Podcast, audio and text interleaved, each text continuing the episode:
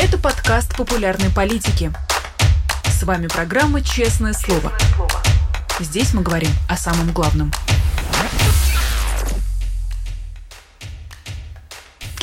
Привет, друзья! В Москве и Киеве 10.30 утра, в других часовых поясах, соответственно, иначе, но во всех часовых поясах стартует новое «Честное слово» теперь и в утреннем формате.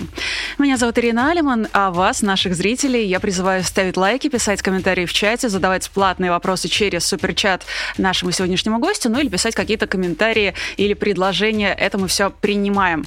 Ну и, конечно, поддерживайте нас на Патреоне, становясь нашим патроном. А теперь есть два честных слова в день. Сегодня тоже будет еще в 17 часов, поэтому а, в два раза больше поводов для того, чтобы нас поддерживать. А, об этом еще напомню в течение эфира, но прямо сейчас перейдем к беседе с нашим а, первым гостем в таком утреннем формате. У нас на связи юрист и блогер Марк Фейгин. Марк Захарович, доброе утро. Приветствую, Ирина, приветствую всех зрителей популярной политики. Спасибо, что в такой ранний час а, вышли на связь. Я как раз уточнила Марка Захаровича, что у него еще 9.30 по, собственно, его времени, поэтому у нас с вами полноценное а, утро и утреннее такое новостное вещание.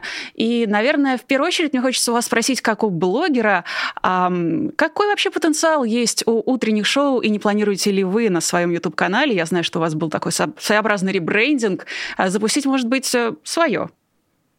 Бог знает, Бог знает. Э, дело в том, что очень тяжело собрать аудиторию. Люди утром как-то не очень расположены э, в прямом эфире сидеть. У меня же тоже прямые трансляции, поэтому если, может, появятся какие-то предложения ведущие, можно, конечно, попытаться сделать, но все-таки рискованно очень сильно. В вечернее время оно более расположено. Но дело в том, что есть разница. Популярная политика — это, ну, такой прото-СМИ, я бы сказал, блогерская прото-СМИ. А я все-таки сугубо блогерский проект, я могу себе позволить э, монорежим, и поэтому пока посмотрим, не знаю даже, честно говоря. Ну, зато если мы будем звать, вы будете приходить. Это будет приятно. Будете вещать в утреннем формате у нас. А, вы знаете, новость видела буквально на этих выходных о том, что в Госдуме в очередной раз высказались о блокировке Ютуба, на котором все мы, собственно, и вещаем. И в этот раз заявили, что а, блокировка принесет больше вреда, чем пользы. А, что вы об этом думаете? Значит ли это, что мы пока живем и пока вещаем, пока они, собственно, не собираются до Ютуба добираться и в России его глушить? Вы знаете, это свидетельство внутренней борьбы внутри администрации президента Кремля за блокировку или не блокировку Ютуба. А, насколько я понимаю, именно Кириенко, первый заместитель, занимающийся вопросами внутренней политики, отвечает за а, интернет-СМИ и вот э, интернет-взаимодействие разного рода. Это и раньше так было, еще даже, по-моему, при Суркове. Хотя, может быть, при Успении был другой. Громов отвечает за традиционные СМИ, там, телевидение, радио, газеты и так далее, и так далее. Э, насколько я понимаю, сам Кириенко не заинтересован в блокировке YouTube. То есть исчезает предмет его занятий, понимаете? Потому что YouTube это номер один площадка, видеохостинг, которая э, это и емкая по деньгам, вещь, да, потому что они содержат блогеров своих, они пытаются какую-то рекламу, какой-то контент продвигать, пытаются противодействовать нашему контенту. Ну, то есть, понимаете, как бы исчезает предмет занятий, и у тебя сокращаются полномочия. Я вот так огрубляю, да. Вот. А есть какая-то агрессивная часть, которая выступает за блокировку YouTube, это понятно, потому что, ну, во-первых, про них там говорят, да, а во-вторых, э, они обосновывают это тем, что из YouTube по существу уже выгнали всех, э, собственно, главных пропагандистов Кремля. Ну, там не всех, но, но в общем, львиную долю, там, какой-нибудь Соловьева и там подобное. И типа для них мотива э, сохранять эту площадку не заблокированной нет уже.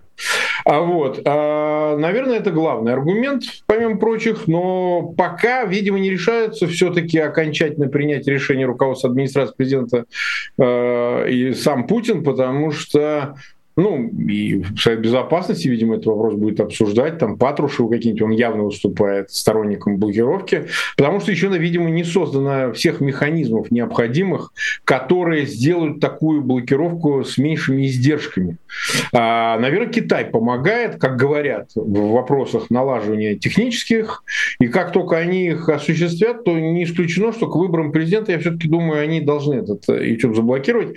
Маленькая еще деталь, вы знаете, главным публичным и очень важным таким, как торпеда, а, сторонником блокировки именно YouTube был ведь Пригожин. Помните, он не раз выступал, даже письма официальные писал, что там, это, знаешь, враждебное видеохостинг, но у него были для этого основания, его полоскали нещадно, значит, да.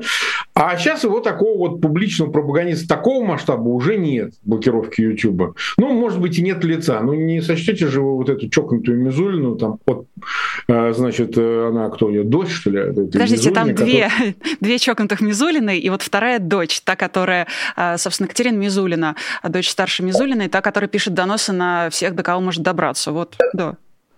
Да, ну а она видно, что на излечении, поэтому, собственно говоря, определенно, что она не тянет на роль главного такого ударного механизма по YouTube. А в остальном, вы знаете, вот спустя полтора года, я вам скажу честно, я вот раньше был сторонником того, что YouTube самому надо пожестче повести себя, там, да, отказаться от монетизации для российских блогеров. Я считал, что э, действительно нужно уходить вообще как бы с взаимодействия вообще любого с Россией. Ну, мы понимаем, что Google LLS, помните, как его навешивали эти штрафы безумные, миллиардные там, и так далее. И продолжают, кстати, навешивать за отказ от блокировки определенного контента э, в видеохостинге YouTube. Да? А сейчас у меня немножко изменилась позиция. Я все-таки считаю, вы знаете, нужно противодействовать любым попыткам а, блокировки YouTube и помогать вообще российской площадке. Мне вот так кажется, потому что война затянулась. Одно дело, знаете, это все там за полгода, ну за год закончилось. А если это действительно годы уйдут? А если все-таки свободному слову нужно пробиваться через эту толщу, понимаете? То есть, ну, не полтора даже, а два года война, три года. И то, что в России будет происходить, не закончится быстро.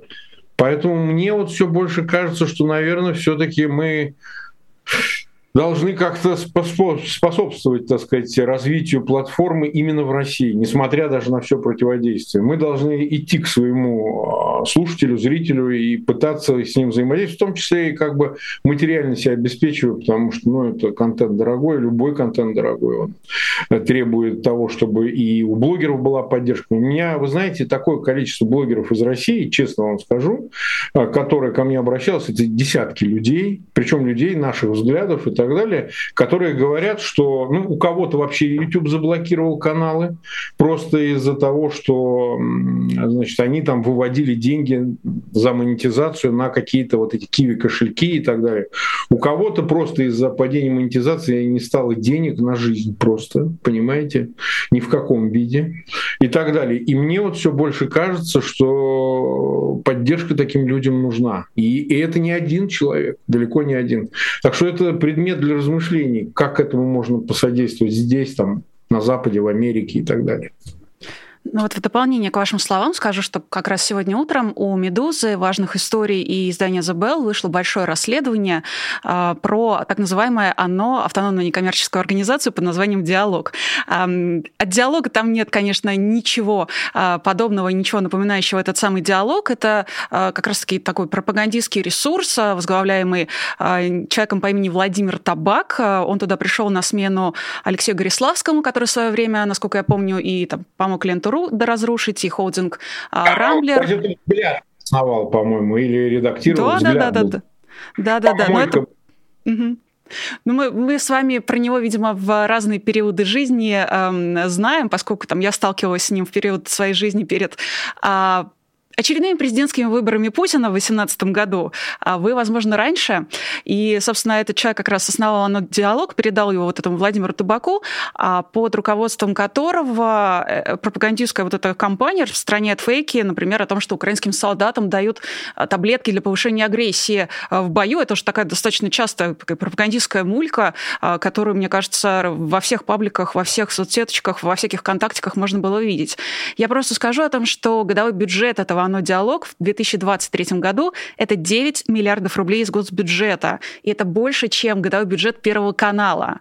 Поэтому, конечно же, в этом смысле поддержка Ютуба и поддержка блогеров, а, имеющих независимое от Кремля мнение и неуправляемых, это безумно важно. Спасибо, что вы об этом сказали. Да, я вам больше скажу. Давайте так прямо говорить, Ирина. Если не платит, человек сам не зарабатывает своим интеллектуальным трудом, ну вот как я, как это популярная политика делает, тоже монетизация, ну что делать-то, да? То ему, значит, платит кто-то другой. Значит, кто-то его Очевидно. содержит ням-ням-то он должен делать, и где-то платить за аренду квартиры, за то, за все. То есть получается, что если вы вынимаете из него вот эту независимую возможность самофинансирования, то вы понуждаете этого человека изыскивать это э, финансирование на стороне. А какое оно будет? И кто захочет э, скупить этих блогеров? Понимаете? И это главное достоинство. Для меня независимость, то, что я могу, не думая о том, что, значит, что там со мной будет, сидеть, вещать и получать за это средства, за свой интеллектуальный труд, да, честный интеллектуальный труд, у меня нет ничего, кроме него, да, то это же дает невероятную возможность для свободы слова и возможного информационного обмена. А если меня кто-то финансировал, кто-то стоял за мной, а вот это говори, а это не говори, а вот тех поддерживай, а этих проклинай. Понимаете? То есть свобода, оказывается, она очень сильно зависит от самодостаточности. Мне кажется, над этим можно поразмышлять. Вещь очень интересная. Безусловно, но давайте мы пока а, обсудим новость, о которой нам напоминают в чате и которую совершенно точно хотят обсудить а, или о которой хотят узнать наши зрители. Она касается а, Рамзана Кадырова. С ним творятся какие-то очень странные дела. Он а, тут а, на выходных, кажется, приболел, даже в ЦКБ, кажется, попал. Даже появились новости о том, что там, значит, огромное количество машин с чеченскими номерами. Но вот не дали, как вчера появился, появилось видео в его канале, где он идет под дождем и на чеченском говорит о том, что здоровье укрепляет, э, собственно, организм и призывает всех к здоровому образу жизни. Что вообще думаете о слухах вокруг э, этой фигуры?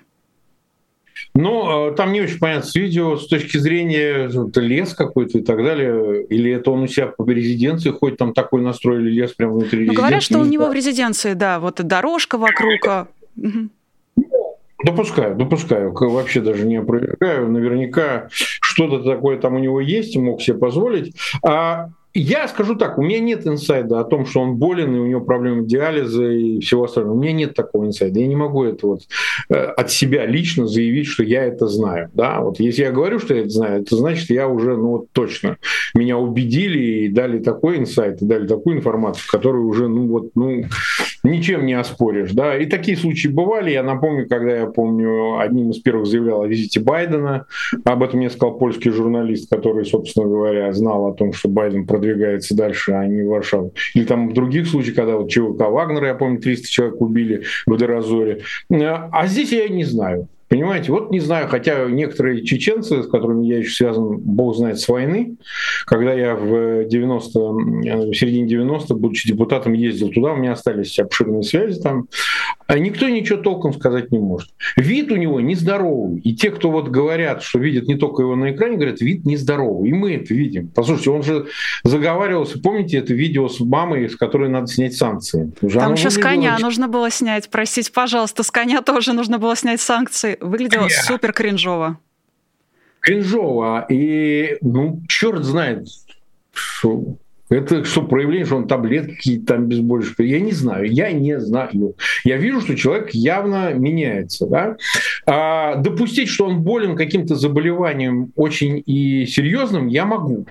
Я могу, потому что, ну, мог заразиться. Могли ли его отравить, например? Да я такого тоже не исключаю. Ну, или там медленно отравить, или попытка отравления. Ну, слушайте, мы живем в такие времена, что тут самолет-то уронить э, запросто могут. Вообще с несчастной стюардессой, двумя пилотами, но не повезло, с Пригожным сели в один самолет. А, допускаю. Другое дело, что политический анализ показывает, что Путину вот лично отдавать приказ об уничтожении Кадырова вообще не с руки. А зачем? То есть такой степени нелояльности, какой-то опасности с его стороны и так далее, там, э, препятствия, каким бы он стал для решения каких-то вопросов на Северном Кавказе, но этого уже нет. А вот окружение Путина, и особенно из ФСБ, наверное, бы хотело что-то поменять в Чечне, понимаете, избавиться от этой северокавказской вольницы, которая за пределы своей республики высыпается. Да? Вот, э, если бы чеченцы э, Кадырова жили только, кадыровцы только в Чечне и там занимались тем, чем они занимаются, это бы, наверное, бы устраивало элиту. Но они имеют огромное влияние горизонтальное, которому, кстати, пытался ЧВК Вагнера противодействовать, создавая свои отделения в субъект федерации в регионах, русские, как бы, да, против кавказцев. И это вопрос криминальных, вопросов государственных и так далее. Вот президент отель, да, там напротив нужно было бы там, создать другой центр для того, чтобы противодействовать. Да. А сейчас как бы нету больше ЧВК «Вагнер» как субстанции. Э, она утилизирована, а часть унифицирована под те службы, которые их курировали. А чеченцы продолжают оставаться. И они занимаются в Москве, хоть в Тюмени, хоть в любом другом регионе разными вопросами, решением вопросов там, от сугубо криминального, от рэкета, и заканчивая ну, там, урегулирование тем каких-то и так далее, вплоть до господрядов, тендеров и много чего. То есть они как бы ниппель выкачивают криминальным способом деньги из очень значительного числа регионов э, России. И имеют соответствующее влияние на госструктуры и так далее. И это, наверное, не нравится и местным элитам, и ФСБ не нравится, и другим структурам, которые, ну, во-первых, сами бы хотели это делать, а во-вторых, это создает какое-то напряжение в русских регионах с титульной культурой, которое никому не нужно. И у них есть аргумент, самое главное. А как себя кадыровцы проявили в войне в Украине? Они могут задать э, Путину, там, любому другому этот риторический вопрос. А как они себя проявили? Они города взяли, они Киев взяли, они там, не знаю, Бахмут взяли или Солидар. Как себя проявил батальон, вот подразделение его вот, э, непосредственно, или батальон, это Ахмат и так далее? Как они себя проявили в войне? Ответ – никак. Подождите, а подождите. Никак, не соглашусь. Да. У них есть масса фото и видео свидетельств о том, как они воевали с многоэтажкой, как они воевали, наверное, с малоэтажкой, а, и как они куда-то шли. Если помните, в «Игре престолов» а, был какой-то момент очень провальный, сезона 2 или 3 все куда-то шли. И зрители, фанаты просто привыкли и смотрели. И вот тоже был момент у кадровских вот этих полков и подразделений, когда они все время куда-то на своих вот этих видеороликах и тиктоках все время куда-то шли. Вот чем не достижение. Ну, понимаю вашу иронию, так сказать, э, я думаю, там в руководстве тоже не сильно впечатлены этими тиктоками, они их просто не смотрят. А ставят задачу, и она все время не выполняется. То они до Ростова не дошли, когда надо было туда ехать, когда там находились подразделения ЧВК Вагнер и Пригожин вместе с своим окружением, то они еще куда-нибудь не доехали. То есть они, собственно говоря, как выяснилось, больше полицейские части, они воевать-то по-настоящему, как вот армейские части, не умеют не хотят, боятся, неважно, какой здесь глагол употребить.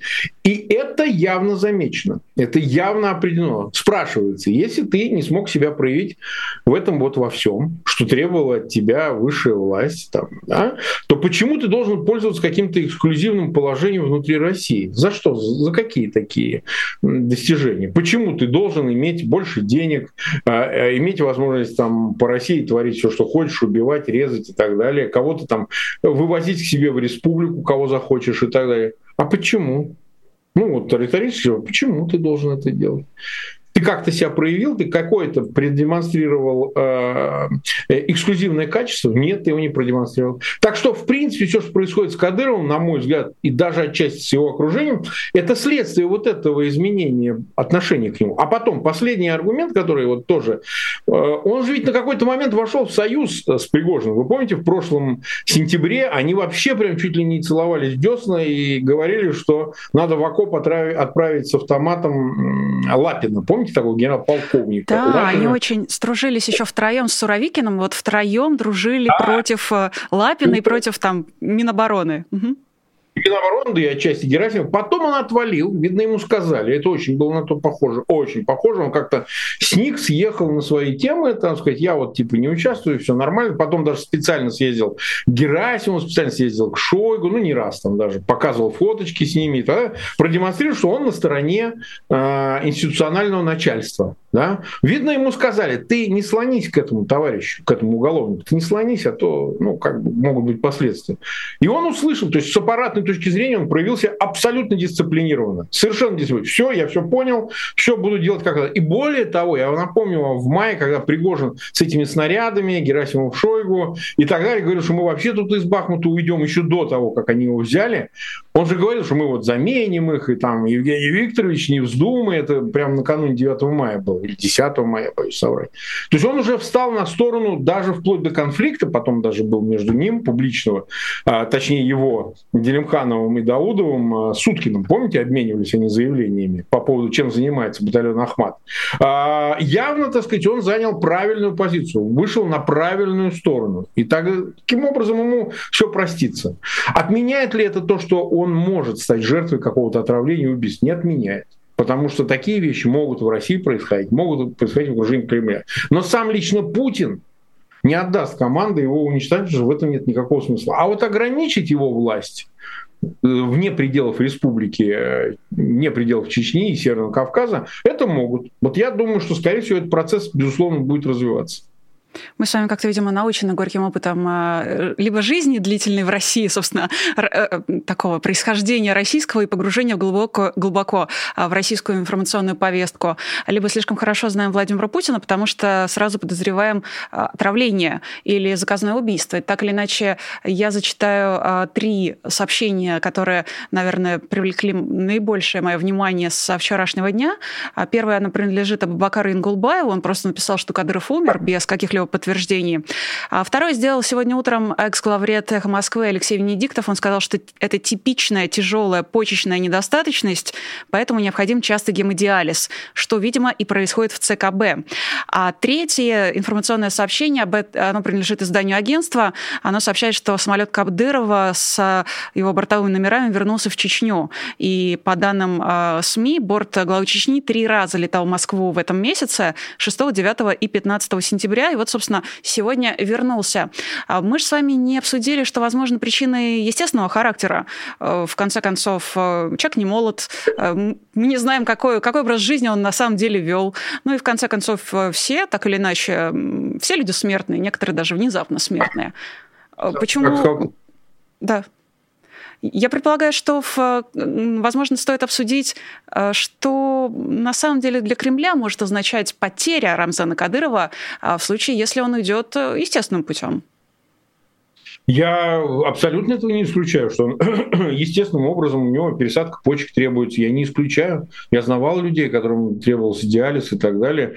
А, они работали почки по разным причинам. Это и не только отравление, там и камни, и черти что. В общем, ну, начиналось, может, там с пилонефрита, там воспаление, пошло, пошло, пошло, пошло. Не знаю. Ну, опять же, лечится, не лечится. Ну, как бы, наверное, вариант есть почек. Вот у меня писатель был, приятель, добрый приятель, помер он, э, Владимир Рыбаков, очень я с ним дружил. В свое время иммигрант из Франции и так далее. В НТС мы состояли вместе. Вот он умер, потому что у него рак почки был. Ему один отрезали почку, он остался с одной почкой, а потом метастазы дали его вторую. Тоже вариант. Бог знает, понимаете? То есть у него естественные причины, конечно, могут быть. Я не знаю, я не специалист, как долго можно тянуть, если у тебя даже не самая страшная форма проблем с э, почечной недостаточностью, да? А, я этого не знаю. То есть на медицинский вопрос я не отвечу. А вот что будет делать Кремль, если вдруг, ну, естественными причинами э, Кадырова не станет? Или он станет совсем недееспособен? Такое также, кстати, возможно. Потому что у этого есть разные аспекты. Он, например, может там в лежачем состоянии проводить большую часть времени. Тоже может быть. Причем продолжительное время. А, вот тут как бы не все понятно. Не все понятно, потому что, помните, до, а, после гибели его отца, Ахмада Кадырова, э, Ахмад Хаджи Кадырова, да, э, и прихода к власти еще молодого Рамзана Кадырова был Алу Алханов который вот, вот сейчас задай вопрос. Вы помните Аллу Алханова? Вот сейчас 9 из 10 ответит, кто такой Аллу Алханов? Был ли президентом Чечни кто-то другой, кроме отца и сына Кадырова? А был такой Аллу Алханов. И человек мягкий, ну, с точки зрения, он был сподвижник Кадырова, близкий, правая рука его, да, э, из МВД, по-моему, из системы он был. И он э, был президентом очень недолго, как бы на передержке перед э, сыном Кадыром, которому не хватало до 35-летнего возраста несколько лет, по-моему. Да? И он стал премьером Кадыров и был при Аллу Алханове премьером, но реально всем управлял в республике, что известно, и никогда не скрывалось и так далее. Аллу Алхан выполнил свою роль, уехал куда-то в Москву. Насколько я знаю, он походил по разным значит, должностям. Где он сейчас, что он сейчас делает, вообще никакой информации. Вы знаете, для Москвы был бы желателен новый Аллу Алханов. Вот так я вам отвечу. чтобы немножко вот эту всю э, проблему снять с вольницей, со всеми этими кадыровскими кланами, какими-то, значит, претензиями, международными заявлениями, там, значит, в адрес мы тут и Америку разбомбим, и на Варшаву пойдем, а уж Украину мы уже одной левой. Вот мне кажется, вот у меня все больше ощущение, что ни Делимханов, ни Даудов какой-нибудь, да, в качестве преемников Кадырова, как-то, в общем, Крем, Кремль не очень устраивает. Как-то не очень бы Кремлю бы и хотелось продолжение того, что было. Тем более, что равных Рамзану Кадырову может быть только его сын, а сын молод. Сын не может занять эту должность. Ну, дело даже не в том, они, может, назначили бы и все, что угодно сделать, но мы же не знаем, что он из себя представляет, какие его способности. Что... То есть это может быть совсем не про это, значит, персонаж, понимаете? И вот у меня такое ощущение, что э, Кремль бы сильно устроил вариант какого-то вот аналога Аллу Алхану. Более мягкий, который сидит где-то у себя в республике, занимается всем, чем положено заниматься республикой. Ему помогают, вообще проблем никаких.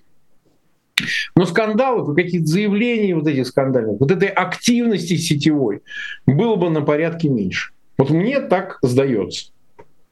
Э, как вы считаете, сможет ли такой мягкий человек, такой второй Аллу Алханов, э, сдержать э, то, что осталось или останется от клана Рамзана Кадырова, от его всех этих боевых подразделений, и сможет ли этот человек продолжать удерживать Чечню в составе России? Потому что все-таки, насколько я помню современную российскую историю, далеко не всегда она была в составе Российской Федерации, и, собственно, там всегда были в 90-х весьма и весьма такие свободолюбивые настроения настроение. Тут э, я максимально мягкие формулировки стараюсь э, использовать, но вам не запрещаю говорить как есть. Ну да, да, да. Нет, смотрите, я во время войны вообще был в э, Чечне. Вот, не мне ли не знать, я там дважды ее посещал, прямо во время войны, был на передовой и так далее. Встречался я и с Масхадовым, и со всеми покойными там, известными лицами и так далее. Но суть не в этом. А, э, вы понимаете, какая вещь? Москва считает, что а, создана система Кадыровым, она продолжит функционировать. И они сами без Кадырова вполне могут сохранять этот статус-кво при а, ручном руководителе, понимаете? Потому что они считают, что созданы инструменты, которые позволят даже за минусом Кадырова продолжать контролировать территорию республики, а, потому что это все равно обеспечивается подразделением Министерства обороны Российской Федерации. А, в общем и целом это обеспечивается в том числе а, значит, силами и средствами других министерств. А, да, эту роль играют и некоторые подразделения, созданные самим Кадыровым, состоящие в основном, кстати, из выходцев его тейпов. Э, близких ему и непосредственно ТЭП, который он представляет. Но э, в данном случае они хотят это все унифицировать под э, себя. То есть вот чтобы Москва этим напрямую все-таки управлял, а поставленный человек, он выполнял именно эту функцию. Ведь Кадыров же не такой. Кадыров автономен, понимаете? И вот эти разговоры про то, что Кадыров проходит некоторые идеологические стадии, это действительно так, я об этом писал, у меня статьи выходили, исламского интеграции интегризма, например. Периодически он там заявляет о том, что он защитник всех мусульман. Помните, он на митинге выводил в Москве по поводу чуть ли не э, преследования э, значит, в разных частях света мусульман а, рахиджем были такие а, в, в Бирме а, и так далее. То есть вот это все, конечно, им не надо, эта активность. А они убеждены в Кремле, что они вполне справятся с контролем за республикой, как бы управляя из Москвы через своего доверенного лица,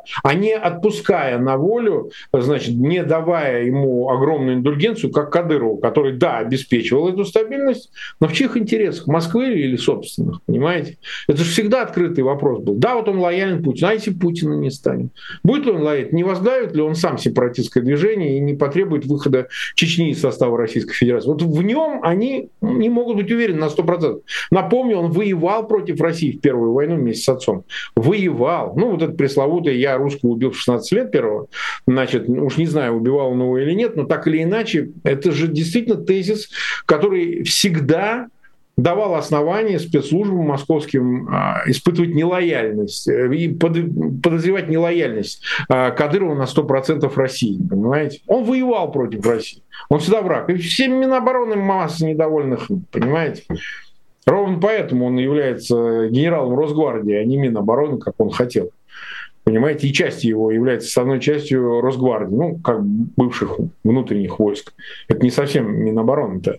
И поэтому, конечно, определенно это недоверие, оно в каких-то, может, у самого Путина его нет. Путину, Путин многим и ему обязан, и он Путину обязан. А всем остальным-то что? Всем абсолютно наплевать. Их раздражает активность Кадырова во всех вопросах, от коммерческих до международных. И для них было бы лучше, чтобы они сами управляли безопасностью в республике и сохранением ее контроля, а не доверялись какому-то новому его преемнику. Вы знаете, у нас в чате идет э, спор по поводу моей ремарки о возрасте Кадырова. А, я сказала, что человек, он не молодой. А, в чате как раз ну. сейчас обсуждают 47 лет. Это молодость, не молодость, зрелость, старость. Ну, конечно, смотря с чем и с кем сравнивать. Конечно, относительно 70-летнего а, Путина это просто юнец зеленый. Но я скажу, что будет очень иронично, если Путин его переживет. Я имею в виду Кадырова. Очень будет ну, иронично.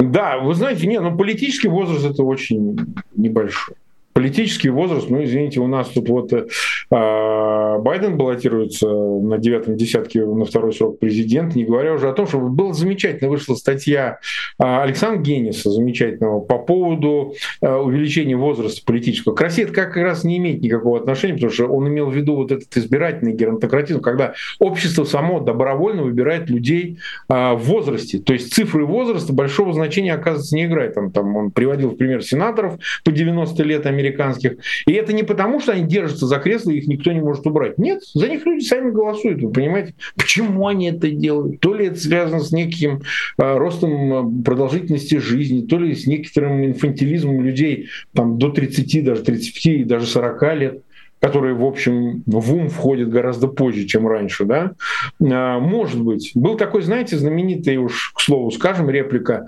а, британский премьер Уильям Питт-младший, по-моему, в 24 года премьер-министр стал, или в 22, что-то в этом роде, боюсь соврать, в Британии, в 19, по-моему, веке, Уильям Питт-младший. Понимаете? И, и это считалось что-то невероятным. А сейчас другое крайность. Мы впали в состояние, когда политический возраст, я повторяю, именно политический, может быть, для диджея это уже поздновато, а для политического возраста, ну, это, в общем, совсем ничего, 47, 50 и больше лет это совсем-совсем ничего, потому что э, жизнь сильно изменилась, просто невероятно изменилась. Я ее наблюдаю, 21 век, просто какой-то разительный контраст с тем, что когда я был маленьким, наблюдал в свое время. Так что э, ирония есть, если Путин его переживет, но она в каком-то смысле ну, в общем, этой логики тоже касается, что для Путина Путин всегда молод, да, ну, по другим причинам. А Кадыров уже зрелый такой, знаете, приближается к сокальскому возрасту политик, понимаете. Ну, если доживет, так сказать, а, и приблизится к этому возрасту, а тогда, пожалуй, стоит поговорить о другом молодом человеке, а вот уж действительно молодом, самом молодом диктаторе мира Ким Чен Ыне, мой ровесник, кстати, практически, ну, постарше меня, и я и похуже меня, будем честны. Следили ли вы за его визитом в Россию? Что об этом думаете? И как считаете, для чего был этот визит, если в официальных источниках, в официальных СМИ мы не увидели того, чтобы стороны пришли к каким-то ну, таким серьезным, весомым договоренностям? Для чего это было? А, он, конечно же, приехал по просьбе Кремля Ровно поэтому он приехал только в Владивосток, он на своем поезде не пиликал 7 дней, значит, до Москвы. А, и Путин сам к нему приехал. Ну, это считать почти как Северную Корею припал. А, причем, я подчеркиваю, этот визит был после визита месяц или полтора месяца назад Шойгу в Пхеньян, если вы помните, его пышно принимали.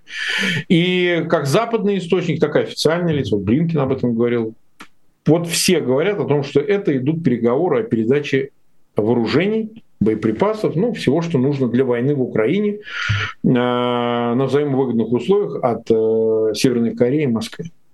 Об этом говорилось, об этом э, не скрывалось даже так уж сильно, что сильно отрицали это московские источники. Они не говорили. Двусторонние отношения. Ну, мы знаем, что такое двусторонние отношения. Мы просто задаемся вопросом, а что еще Северной Корее можно делать? Вот просто мне интересно. Северная Корея чем интересна Москве и чем интересна России? Что есть у Северной Кореи, кроме вооружений, оружия, что-то, что нужно Москве? Ну что?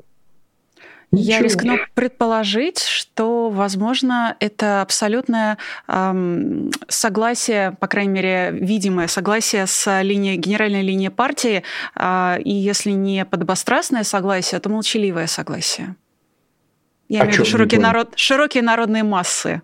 А, то, как а. Ким Чен Ын сумел а, собственный народ подчинить, а до него все его, собственно, предки сумели корейский народ подчинить, и сделать так, чтобы он ходил по струнке, не протестовал и не шел с вилами там, на местный Кремль, возможно, вот это секрет диктаторского успеха?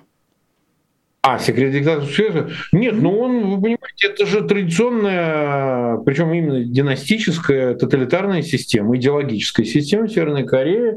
Там она династическая именно, потому что традиционный в ней есть элемент. Если кто изучал историю Древней Кореи, может легко в этом увидеть эти признаки. Да? А, значит, э, то, что это коммунистическая идеология стала инструментом создания этой тоталитарной системы, а на территории Кореи были и другие вариации все той же тоталитарной системы, как э, части азиатского мира, азиатского способа производства, многих других аспектов, э, некоторая калька от э, Китая, э, то да, да, конечно, это очень специфическая, уникальная система. Подчеркиваю, что тоталитарные системы коммунистические, они же редко бывали династическими, редко очень. А в Корее именно такой режим сложился, династический, тоталитарный режим коммунистический, который существует по сей день, и ничего в этом такого экстраординарного. Другое дело, что Э, там контраст, понимаете, вот одни и те же корейцы живут на юге и на севере. Вы представляете, корейцы среднего там и корейцы тут. При том, что Южная Корея тоже прошла период военных диктатур. Ну, они объясняли последствиями войны э, в Корее, да, всем остальным. Одним, по-моему, из последних диктаторов был э, Чон Духван, или, может быть, Родеу, сейчас я не помню. Ну, Чон Духван, мне кажется. Вот, его тоже и Родеу посадили за это, и всех осуждали, всех, кто имел отношение к военной диктатуре, это были южнокорейские генералы, несмотря даже на западное присутствие, конечно, Запад сильно поспособствовал, что Южная Корея сейчас процветающее демократическое, я подчеркиваю, сверхдемократическое государство. Но они прошли свой этап. Это тоже было избавление от э, традиций. Эти традиции предельно такие нелиберальные, выразимся так, да, очень мягко. Теперь, что касается самой Кореи, она в нынешнем своем виде, Северная Корея, Пхеньян, э, зависит от Китая во всех вопросах безопасности и военных взаимоотношений с партнерами, в частности с Россией. Поэтому итогов визита пока мы не видим, потому что Китай должен сказать решающее слово. Передавать эти вооружения в таких масштабах, которые бы должны согласовываться с Пекином, Пхеньяном, да, или не передавать, это нужно решать Си Цзиньпином, руководством Китая. И, и ровно поэтому никаких эм, э, мы не слышим ни заявлений, нет информации о том, что договорились о передаче этих вооружений. Наверняка Ким э, Чен Ын сказал о том, что да, мы как бы согласны передавать эти вооружения, нам выгодно это делать. И, скорее всего, это просто деньги для Кореи, это десятки миллиардов долларов, за которые они готовы избавиться от складов, от части, во всяком случае, с огромными этими вооружениями, боеприпасами, которые накоплены за десятилетия, и китайские, и советские, и своего производства, и так далее. Должен последнее слово сказать Китай. А у Пекина непростая ситуация. Пекин уже публично предупреждает, что если, не дай бог, северокорейцы передадут эти вооружения России, а те, в свою очередь, появятся на фронте, ну, Пекину не сдобровать. И Пекин это прекрасно осознает. Почему ведь еще? Потому что Пекин тоже является постоянным членом Совета Безопасности. Запрещено уставом ООН передавать вооружение агрессору, понимаете? Вот в стороне жертвы, да, это законно. Устав он так трактует, 15, по-моему, статья. Поправьте меня, я могу ошибиться с номером. А, а агрессору нельзя с ним сотрудничать. Эмбарго должно быть на поставку вооружений. Но мы же его не видим, мы видим совершенно другое, что Москва изыскивает эти средства в Иране, в Корее, в странах-изгоях которым уже терять нечего и которые ничего не боятся. И нуждаются там Иран в истребителях Су-35 и, возможно, в поддержке ядерной программы его. Э, Корея, на мой взгляд, обладая ядерным оружием, в свое время переданное МАО, э, наверное, заинтересован в деньгах, которые, в общем, помогли бы сильно и бюджету корейскому, и самому диктатору северокорейскому. Поэтому эм, только эти страны могут стать источником поставок военных. Других-то нет. И поэтому Москва когда говорят, что ой, наш военно-промышленный комплекс замечательно работает и вышел на полную катушку, ну а что, если он так вот хорошо и эффективно работает, зачем вам северокорейские вооружения? Логично? Значит, что-то не хватает, значит, чего-то явно не достает. И поэтому, мне кажется, вот они и встречались для того, чтобы этот вопрос решить. И подарили нам массу, честно говоря, мемов, а, странных а, кринжовых фотографий, специфических высказываний и со стороны переводчиков, и со стороны, собственно, самих участников типа Пескова. Ну что ж, спасибо им за это, хотя бы что-то.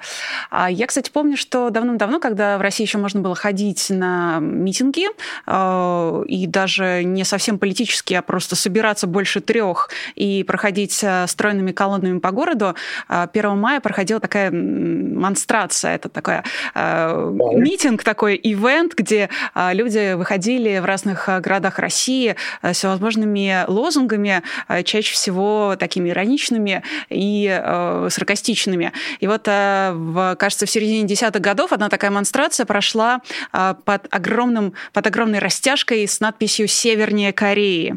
Э, тогда уже все, все понимали. По вашему опыту или на ваш взгляд, а, как угодно, а, как много времени понадобится России, чтобы а, стать южнее Кореи? Ну, если такой шанс еще есть у России, то либо это произойдет в один день, либо на это уйдут столетия. Вот так я вам отвечу.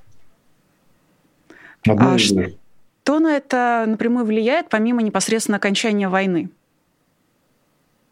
Но на это влияет не просто смена власти Путина, конкретно Путина и власти Путина как Кремля, а изменение вообще всей России. Сейчас нашло, зашло все настолько далеко, мы настолько отдалились от э, возможности э, изменения этой жизни, а это все себя включает. Институты, менталитет людей, э, наше прошлое теперь, которое искорежено, да, оно не такое, которое, собственно говоря, было на самом деле, и которое сейчас искореженное внушается новому поколению. Да? Повреждение в уме достигло масштабов невероятных. Путинские четверть века, они, конечно, последние остатки, последние надежды на быстрое исправление всего этого, они уничтожили. Поможет коренной слом, поможет изменение в масштабах мегагалактических, понимаете, когда Россия вообще должна стать другой совершенно иной. Потому что э, какой бы элемент вы ни сохранили из старой России, он поглотит все новое. Знаете, была такая теория о том, что в период перестройки очень модная, что давайте вот наряду с э, плохими старыми институтами создавать нечто новое. Да? И оно это новое станет хорошим образцом, хорошим примером и заразит людей, и они увлекутся им, а старое как бы канет. И вот бизнес одна из таких частей. Вот люди будут из госпредприятий уходить в частный бизнес, заниматься предпринимательством, ведь они же так хотят больше зарабатывать, быть э, э, самостоятельными, да, и так далее. Э, и вот, собственно говоря, эта теория не оправдалась в случае с Россией вообще никак. Потому что, собственно говоря, старое поглотило новое а не наоборот. Не новое заразило людей, и они э, сумели, значит, изменить и себя, и страну, и э, стать другими. А вот это старое, оно затянуло обратно. И мы видим это на каждом шагу. Старые спецслужбы, да, старые монополии, старая, значит, э, система взглядов, при которой мы окруженная крепость, а вокруг враги. Все должно вернуться, как оно было в советском, очень теплом, ригидном состоянии, не требующем от тебя ничего. И вот я бы сказал, что у России нет шанса на такое медленное, постепенное а, из этого болота так сказать, попытку выхода. Либо одномоментно все решить и все, либо дать двигаться туда, куда-то по дороге эволюции, а куда оно заведет на следующем витке, бог его знает и когда, главное. Успеем ли мы это увидеть, наше поколение, там, ну, мое, ладно, там, не 52 года, ваша Ирина или там еще более молодые люди. Это загадка. Но у нас всегда есть шанс на слом этого всего вернуться и все изменить, все сделать по-другому, не оставив ничего прежнего, потому что ничего здорового эта система не создала, понимаете? Она создала все только плохое. Чего вы не возьмете? Школа, э, армия, э, спецслужбы, парламент. Что она создала? Хоть что-то, работает, что-то дельное. Ну хорошо, мне тут говорят МФЦ. Ну хорошо, МФЦ можно оставить. Как отдельную такую витрину того, что можно и так. Все остальное очень губительно для России. Вот что я скажу. Получается, один раз Путин все-таки не соврал и сказал а, что-то, что нам стоит действительно воспринять а, всерьез. А, времени на раскачку нет. Ну, если не на раскачку его лодки и, собственно, Кремля, то на раскачку, наверное, всей России в хорошем позитивном, нормальном, адекватном смысле. И спасибо вам большое за то, что этим утром нашли время, вышли в эфир и напомнили нам настолько важные вещи, которые на самом деле вроде бы очевидные, но которые действительно очень нужно и важно проговаривать и напоминать. Большое спасибо, Марк Захарович, за этот эфир, за этот разговор вам. Да, Друзья, всего Спасибо, взаимно. Друзья, напоминаю, что у нас а, на связи был юрист и блогер а, Марк Фегин, а еще была я, меня зовут Ирина Алиман, были вы, 8 тысяч человек посмотрели нас в онлайне и почему-то поставили только 1800 лайков. Я, честно говоря, гуманитарий, но даже я догадываюсь, что есть тут какая-то диспропорция. Поэтому оставляю вам буквально пару минут, даже меньше, на исправление. Но, впрочем, лайки этому эфиру можно ставить даже когда он станет уже просто роликом на Ютубе. Комментарии, пожалуйста, тоже оставляйте, а, равно как и предложения, пожелания, может, не знаю, название с вами выберем новое для этого утреннего честного слова. Вот, кстати, не обсудили сегодня, но завтра в это время обязательно обсудим. А пока напоминаю о том, что нас а, можно помимо лайков и комментариев поддерживать на Патреоне. Для этого нужно навести камеру своего смартфона на QR-код, который периодически, вот прямо сейчас, например, появляется внизу экрана, перейти на сайт Patreon, начать нас поддерживать и появиться в виде э, набора букв, никнейма, имени, может быть, какого-то лозунга. А, в этой самой бегущей строке мы показываем список наших патронов. Каждый эфир, а теперь еще и два раза в день. А, сегодня в 17 часов, честное слово, на своем законном месте также вас встретят в прямом эфире. Ну а я прощаюсь с вами до завтра. Оставайтесь популярной политикой, смотрите и слушайте нас, пишите комментарии, ставьте лайки. Пока. Вы слушали подкаст «Популярные политики». Мы выходим на Apple Podcast, Google Podcast, Spotify и SoundCloud. А еще подписывайтесь на наш канал в YouTube.